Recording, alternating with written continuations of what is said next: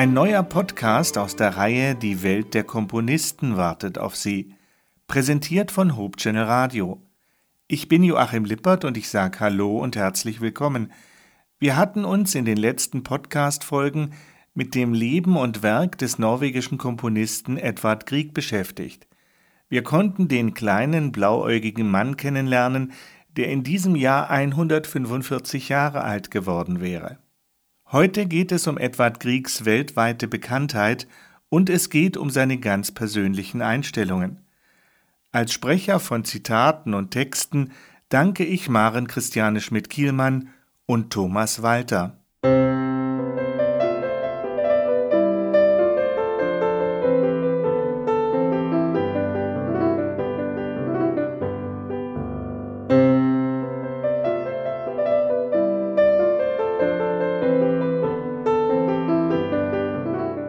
Jetzt wenden wir uns Ibsen und seinem Drama Per Gün zu. Edward Grieg hatte Henrik Ibsen schon 1866 in Rom getroffen. Ibsen verstand sofort, dass Grieg ein musikalisch und intellektuell sehr begabter Künstler war. So wurde Grieg Ibsens erste Wahl, als er 1874 eine Aufführung von Per Günd mit Musik plante – in einem Brief vom 13. Januar 1874 heißt es Lieber Herr Grieg, ich schreibe Ihnen, um Sie zu fragen, ob Sie sich an einem Projekte beteiligen wollen, das ich auszuführen gedenke. Es handelt sich um Folgendes. Ich beabsichtige Per Günd, der bald in der dritten Auflage erscheinen wird, für die Bühne zu bearbeiten. Wollen Sie die nötige Musik dazu schreiben? Lassen Sie mich Ihnen so kurz wie möglich sagen, wie ich mir den Aufbau des Stückes vorstelle. Dann folgen genaue Angaben und Beschreibungen der einzelnen Szenen und Akte, und der Brief schließt mit den Worten Dies ist ungefähr mein Plan, und ich bitte Sie nun, mich wissen zu lassen, ob Sie gewillt sind, diese Arbeit zu übernehmen. Krieg akzeptierte das Angebot von Ibsen und inspiriert begann er die Vertonung. Es kommt zu einem eifrigen Briefwechsel zwischen Krieg und Ibsen. Aber bei den wenigen persönlichen Treffen finden die beiden kein freundschaftliches Verhältnis zueinander.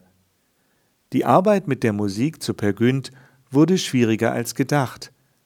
Aber am 24. Februar 1876 wurde das Stück am Christiania Theater, dem heutigen Nationaltheater in Oslo, zum ersten Mal aufgeführt. Und es wurde gleich ein Erfolg. Grieg fasste später die wichtigsten Melodien zu zwei Per Günd-Suiten zusammen, die ein Welterfolg wurden. Im Gegensatz zur Original-Schauspielmusik wird bei den Suiten nicht gesungen, während die Musik zum Theaterstück Per Günd Chor- und Solistenpartien enthält. Grieg schreibt selbst von den Proben Heute Nachmittag hatte ich die erste Probe für Per Günd mit den Sängern.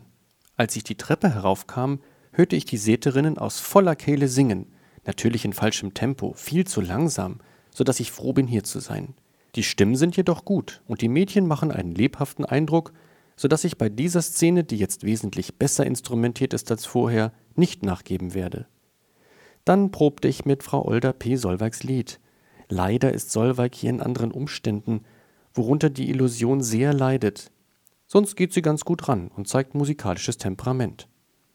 Es folgten der Dieb und der Hehler, die sich derart irrsinnig aufführten, dass ich sie bitten musste, endlich auf mich zu hören. Dann trug ich das Stück vor, und zwar unbegreiflicherweise so meisterhaft, dass die Zuhörer mit großer Begeisterung reagierten. Worum geht es denn nun bei Ibsens Per Günd?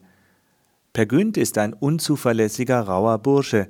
Sein Lebensdrang treibt ihn ganz schön umher, aber es wäre sicherlich übertrieben, von einem nordischen Faust zu sprechen. Die Theatermusik beginnt mit einer temperamentvollen Ouvertüre, mit einem raschen Stimmungswechsel, und dieser Stimmungswechsel soll den unbekümmerten Charakter von Per Günd widerspiegeln. Nachdem sich der Vorhang hebt, hört man aus der Ferne einen Klang norwegischer Volksmusik. Ein Sologeiger spielt. Grieg hatte dabei folgende Vorstellung. Die beiden Fragmente der norwegischen Volkstänze von Halling und Springer habe ich mir von einer Solobratsche gespielt vorgestellt. Sie müssen klingen wie aus der Ferne und dennoch scharf akzentuiert. Das Einsetzen der Halling muss wie aus der Ferne klingen. Meine Vorstellung ist, dass der Geiger auf einem Feld in der Ferne gesehen wird. Auf einem würde ich bestehen. Der Geiger muss beide Tänze kennen, nicht nur als Teil der Orchestermusik, sondern beinahe auswendig. Und beide Tänze müssen in Übereinstimmung mit Volkstanztradition gespielt werden, mit scharfen Akzenten gegen den Takt und kräftigen Strichen, sodass das Bild wahrhaftig und glaubwürdig erscheint. Am Ende des Aktes entführt Per Günd seine Braut Ingrid, die er später aufgibt und sie der Klage über ihr Schicksal überlässt. Der nächste Handlungsort ist eine Bergwiese. Einige Hirtenmädchen wollen Peer dort einfangen. Sie sind hinter ihm her, aber unserem Helden hat es stattdessen eine geheimnisvolle Frau in Grün angetan. Eine Frau, die sich später als eine Trollfrau herausstellen wird. Der Akt endet tumultartig. Peer wird in der Halle des Bergkönigs von Trollen verfolgt und die singen dann richtig so Aufrufe wie Slaktam, das heißt schlachtet ihn. Und es gibt sogar eine deutsche Fassung, die Christian Morgenstern übersetzt hat. Dieses Thema ist ja sehr berühmt. Aber Grieg selber schreibt ganz schön rüde über seine eigene Komposition.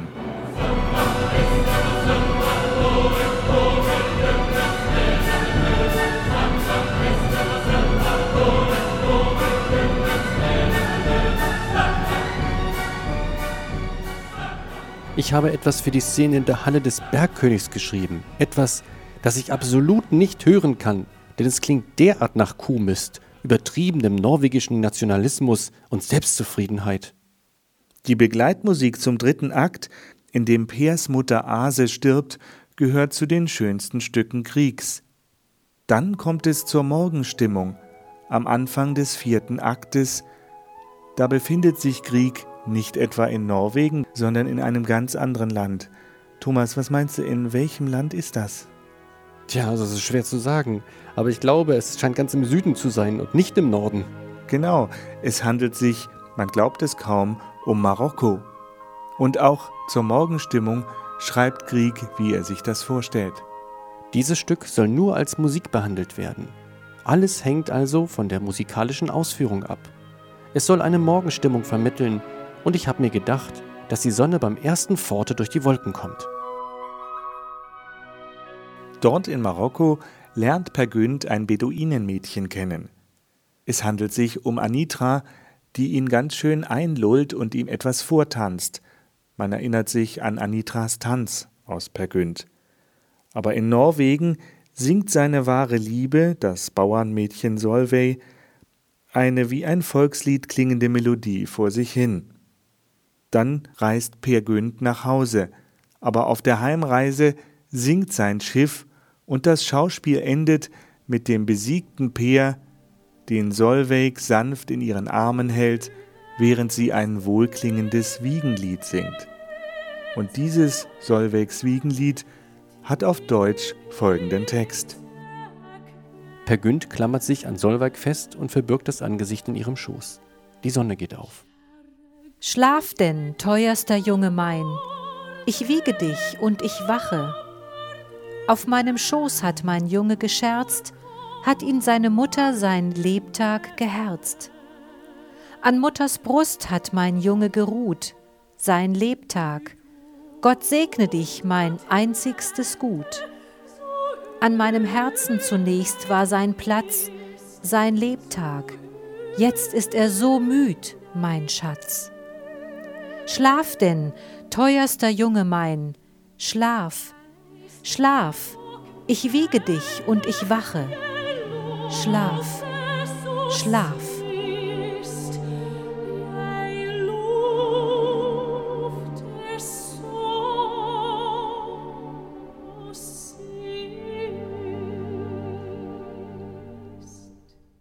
1877 hatte sich Kriegs Ärger über kleinliche Verhältnisse in der norwegischen Hauptstadt so angestaut, dass er spürte, er musste weg aufs Land, in eine gesündere Umgebung, um Kraft für die Arbeit zu schöpfen.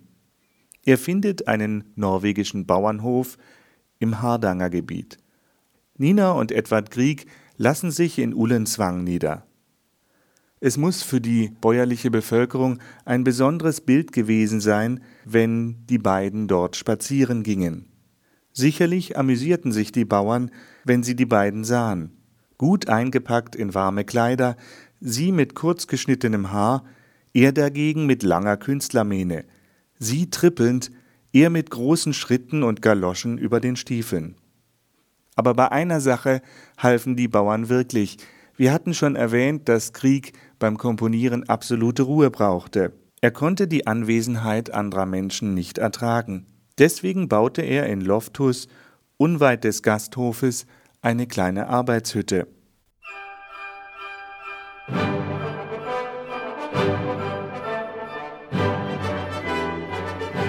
Schon früh begann Edward Grieg für seine Frau Lieder zu schreiben. Wie werbewirksam Nina Grieg die Lieder ihres Mannes vortrug, war ihm lange Zeit nicht klar.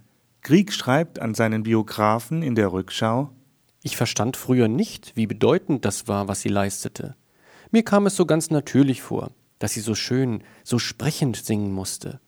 Aus der vollen Brust, aus der tiefsten Seele wurde ich gewahr, welche Aufmerksamkeit der Gesang meiner Frau auch unter den Künstlern außerhalb des Nordens zu erregen imstande war. Es ging mir ein Licht auf. Auf den russischen Komponisten Peter Ilyich Tschaikowski machte Nina Grieg folgenden Eindruck. Nun hatte ich Gelegenheit, die vielen und köstlichen Eigenschaften von Frau Grieg schätzen zu lernen. Erstens erwies sie sich als eine ausgezeichnete, wenn auch nicht vollendete Sängerin. Zweitens traf ich niemals eine besser informierte, feiner gebildete Dame.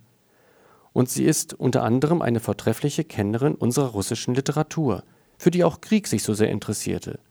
Drittens überzeugte ich mich bald, dass Madame Grieg ebenso liebenswürdig, so sanft, so kindlich, einfach und arglos war wie ihr berühmter Gatte.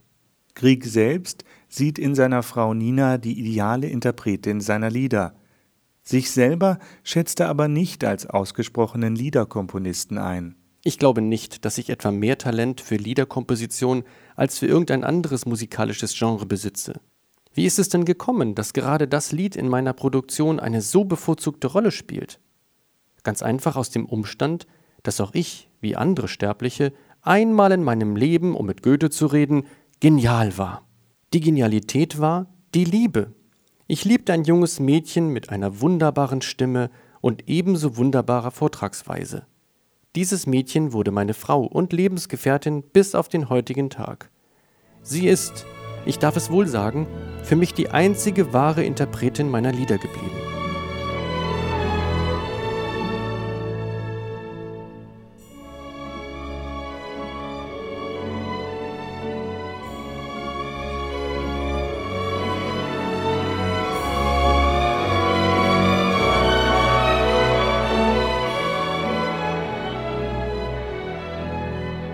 1878 bekam Grieg ein zweijähriges Reisestipendium für eine Konzertreise durch Dänemark und Deutschland. Bis 1882 leitete Grieg die Musikgesellschaft Harmonien in Bergen. Ein Jahr später, 1883, trennt sich Grieg von seiner Frau Nina. Er reist durch Deutschland und Holland mit langen Aufenthalten in verschiedenen Städten. 1884, wiederum ein Jahr später, versöhnt sich Edward wieder mit Nina Grieg. Nach einer Romreise beginnen sie ein Eigenheim zu planen. Danach verbrachte ich 14 herrliche Tage bei Franz Bayer auf seinem neuen kleinen Landsitz in der Nähe von Bergen. Und dann kam ich hierher, wo es am allerschönsten ist. Vor der Abreise traf ich jedoch einige Vorbereitungen zu einem neuen Opus, meinem bisher besten, indem ich ein Grundstück etwa eine Meile von Bergen entfernt kaufte. Ich habe die Absicht, meinen alten Lieblingsplan zu realisieren, mein eigenes Haus zu bauen und ein eigenes Heim zu bekommen. Vom künstlerischen Standpunkt her erscheint dies vielleicht wahnsinnig, aber ich freue mich wie ein Kind darüber. Kein Opus hat mich bisher mehr begeistert als dieses. Ich messe und zeichne den halben Tag, Zimmer, Keller, Mansarden, darunter auch eins, in dem du, wenn du kommst, auf weichen Kissen ruhen kannst.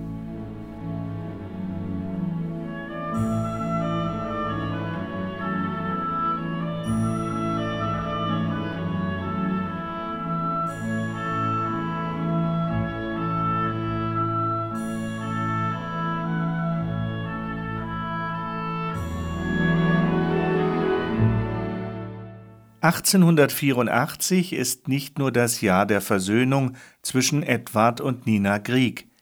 Es ist auch das Jahr des 200. Geburtstags des dänisch-norwegischen Spätbarockkomponisten Ludwig Holberg, der wie Grieg aus Bergen stammte.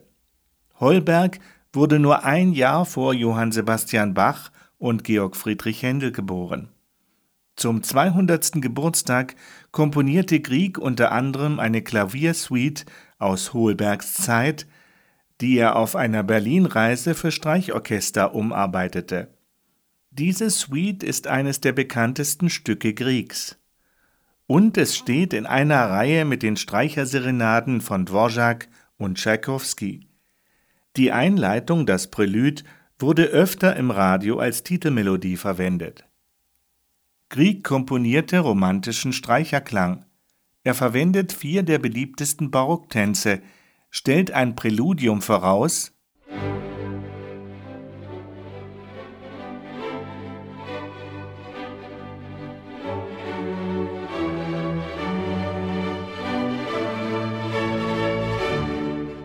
und verwendet auch eine eher in einem eindringlichen, sehr innigen Andante religioso.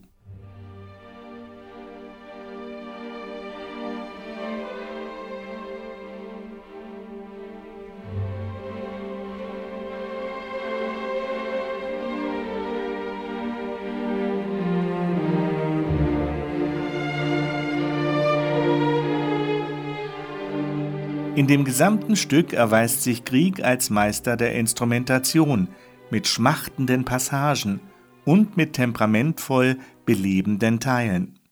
Doch zurück zu den Bauplänen des Ehepaars Grieg. Das Haus auf Trolldaugen, dem Trollhügel, sollte für die Griegs ein kleines Schmuckstück werden. Grieg lässt sich unten am See eine kleine Komponistenhütte mit Klavier bauen, Dort zog er sich gerne zurück. In seiner Villa auf dem Hügel empfängt Grieg gerne Gäste. Auf Trollhaugen feierte Grieg auch 1892 seine Silberhochzeit. Er schenkte Nina Grieg sein berühmtes Stück Hochzeitstag auf Trolldaugen. Es findet sich in den lyrischen Stücken im Buch 8, dort ist es die Nummer 6, und man kann förmlich hören, wie der Zug von Gratulanten den Hügel hinauf an der Villa vorbeizieht.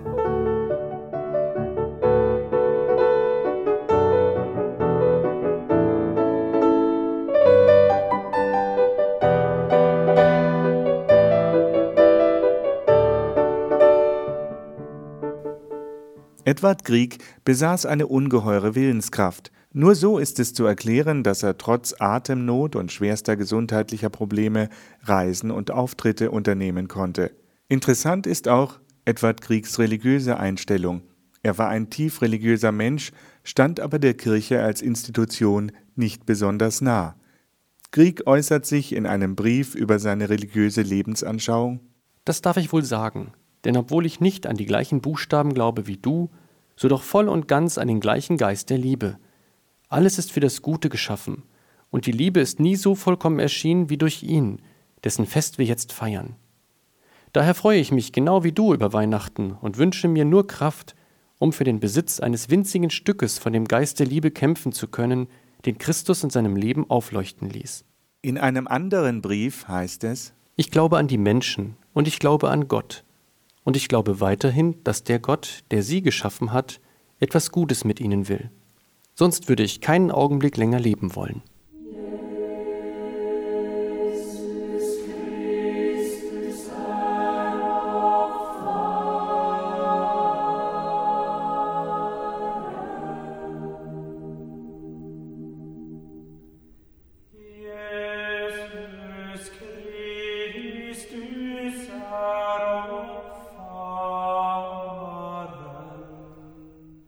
In Edward Griegs Werk finden sich auch religiöse Stücke. In seinem letzten Werk, Vier Psalmen, Opus 74, vertont Grieg Texte, die das Zentrale im christlichen Glauben beschreiben. Das Wort Psalm bedeutet in Skandinavien einfach Kirchenlied. In Opus 74 sind unter anderem vertont Christus ist auferstanden und Gottes Sohn hat mich frei gemacht. Edward Grieg schrieb in seinem Tagebuch am 15. September 1906, etwa ein Jahr vor seinem Tod, Sie sind so schön, diese Melodien, dass sie es verdienen, in der künstlerischen Wegweisung erhalten zu werden. Grieg schuf mit diesen vier Psalmen eines der bedeutendsten kirchenmusikalischen Werke der Spätromantik. Nina Grieg äußerte sich in einem Brief von 1929, Zitat, ein Ausdruck von Religiosität waren diese Choräle nicht. Zitat Ende. Und doch dienen sie zentralen christlichen Botschaften. Unbedingt empfehlenswert ist die mehrfach preisgekrönte Aufnahme des norwegischen Solistenchores unter der Leitung von Grete Pedersen.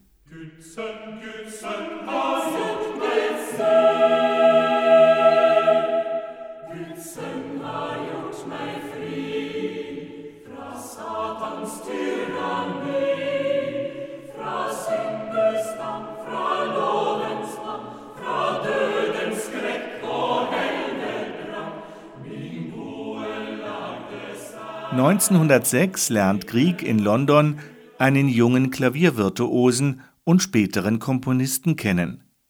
Es ist der in Australien geborene, spätere US-Amerikaner Percy Granger. Granger ist 24 Jahre alt und Grieg ist von seinem Klavierspiel begeistert, insbesondere wie er das Norwegische in der Musik nachempfindet. Grieg lädt Granger im Sommer 1907 zu sich nach Troldaugen ein. Im Herbst sollte Griegs Klavierkonzert im Festival von Leeds aufgeführt werden. Und so nutzte man die Zeit für eine Einstudierung und für eine Revision. Dabei äußert sich Grieg gegenüber Granger Sie sind mir ein lieber Freund geworden, der mir den Lebensabend bereichert hat. Grieg wendet sich gegen eine übertriebene, wie er sagte, Rubato-Influenza, eine Spielweise, die Töne verlängert, verkürzt oder verschleift. Die Einstudierung des Klavierkonzertes wurde von Grieg und Granger für einige kleine Veränderungen genutzt. Zum Beispiel nahm Grieg selber Veränderungen vor oder er schlug sie Granger mündlich vor. Und es gibt technische Anmerkungen von Percy Granger, die er Griegs Spielweise entnahm. 1919 gab Granger diese authentische Version des Klavierkonzertes heraus. Die Revision ist lebhafter und frischer und erlaubt Dirigenten und Solisten weniger Freiheiten. Granger meinte, Grieg habe in seinem Klaviersatz und auch bei anderen Instrumenten, Zitat, alle Verworrenheit oder schwülstige Undeutlichkeit vermieden, weshalb man als Interpret seiner Werke versuchen solle, Griegs Vorlieben für helle, klare Klänge zu begreifen. Soweit das Zitat.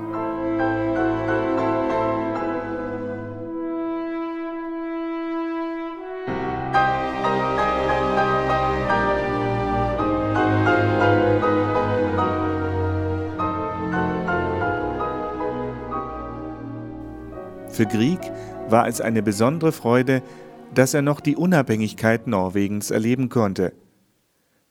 Es gab eine Union zwischen Schweden und Norwegen seit den Napoleonischen Kriegen 1813.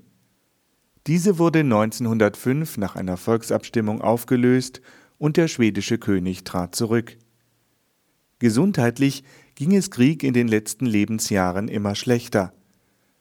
1907 in seinen letzten Lebensmonaten besuchte er noch für Konzerte Oslo, Kopenhagen, Berlin und Kiel. Im August beschreibt er seinen Zustand in seinen Tagebüchern als qualvoll. Er wollte im Herbst noch zu einem Musikfest nach England aufbrechen. Anfang September wurde er so krank, dass er in Bergen in ein Krankenhaus musste. Dort verstarb er am 4. September. Seine Krankenschwester Clara Sophie Jensen schilderte erst in einem Zeitungsinterview 1958 die letzten Stunden von Edward Grieg. Es liest Maren Christiane Schmidt-Kielmann. Es stellte sich heraus, dass Grieg sehr schwach war. In der Nacht musste ich ihn mit Kissen aufbetten. Er bekam keine Luft. Den größten Teil der Nacht war ich allein bei ihm. Er bat mich, am Bett zu sitzen und seine Hand zu halten.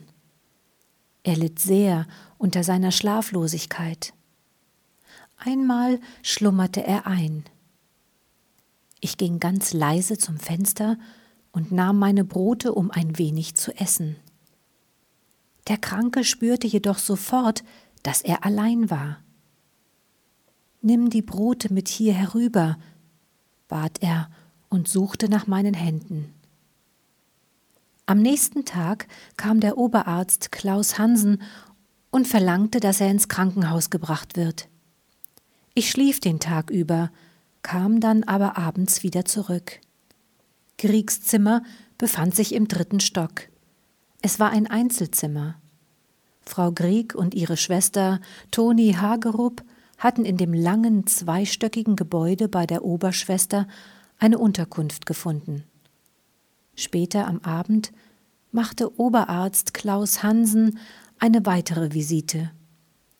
Sie waren vertraute Freunde, die beiden. Klaus Hansen tröstete Grieg und sagte, dass die Nacht nicht so schlimm werden müsse. Ich werde dir eine Spritze geben, sagte er. Glaubst du, dass ich sie vertrage? fragte Grieg. Und dies waren seine letzten Worte. Ich werde vorsichtig sein, Vado, antwortete der Oberarzt. Als er ging, drückte er sowohl Griegs als auch meine Hand. Grieg schlummerte bald ein, und im Laufe der Nacht zum 4. September spürte ich, dass sein Leben zu Ende ging.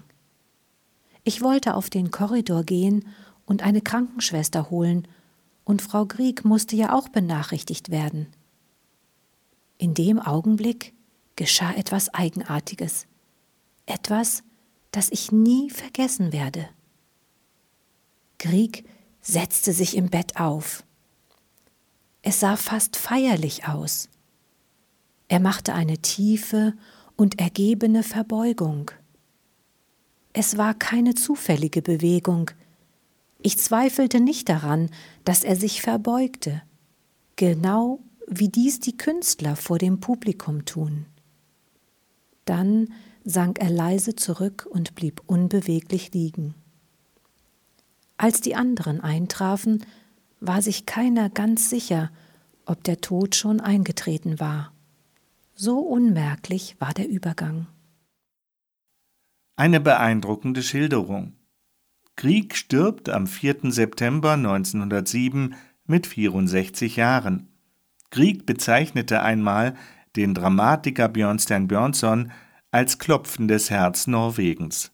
Noch viel mehr trifft das auf Edvard Grieg selbst zu. Auf jeden Fall war Grieg ein Mensch, der gerne auf andere Leute zugegangen ist. Man vermutet, dass Grieg nicht weniger als 20.000 Briefe von eigener Hand geschrieben hat. Das bedeutet für die Zeit von seiner Lebensspanne zwölf Briefe pro Woche. Das ist ganz schön viel. Mir gefällt dieser kleine große Mann, der ein menschliches und musikalisches Vermächtnis hinterlassen hat, das seinesgleichen sucht. Seine Musik lässt einen mit ihrer starken Melancholie nicht unberührt, ebenso wie mit ihrer Schroffheit und Wildheit, die gut in die imposante norwegische Natur passt. Für heute bedanke ich mich bei Ihnen für Ihr Interesse an der Musik. In der nächsten Podcast-Folge aus der Welt der Komponisten beginnt eine Reihe um einen Mann, der als Wunderkind galt. Er hatte viele Sonderbegabungen er wurde bedeutender Komponist der Romantik und hat als Dirigent Maßstäbe gesetzt. Leider verstarb er viel zu früh. Die Rede ist von Felix Mendelssohn Bartholdy. Ich darf mich jetzt von Ihnen verabschieden mit ein paar Klängen von Edvard Grieg aus den norwegischen Tänzen für vier Hände, Opus 35 Nummer 1. Alles Liebe rundherum wünscht Ihnen Ihr Joachim Lippert.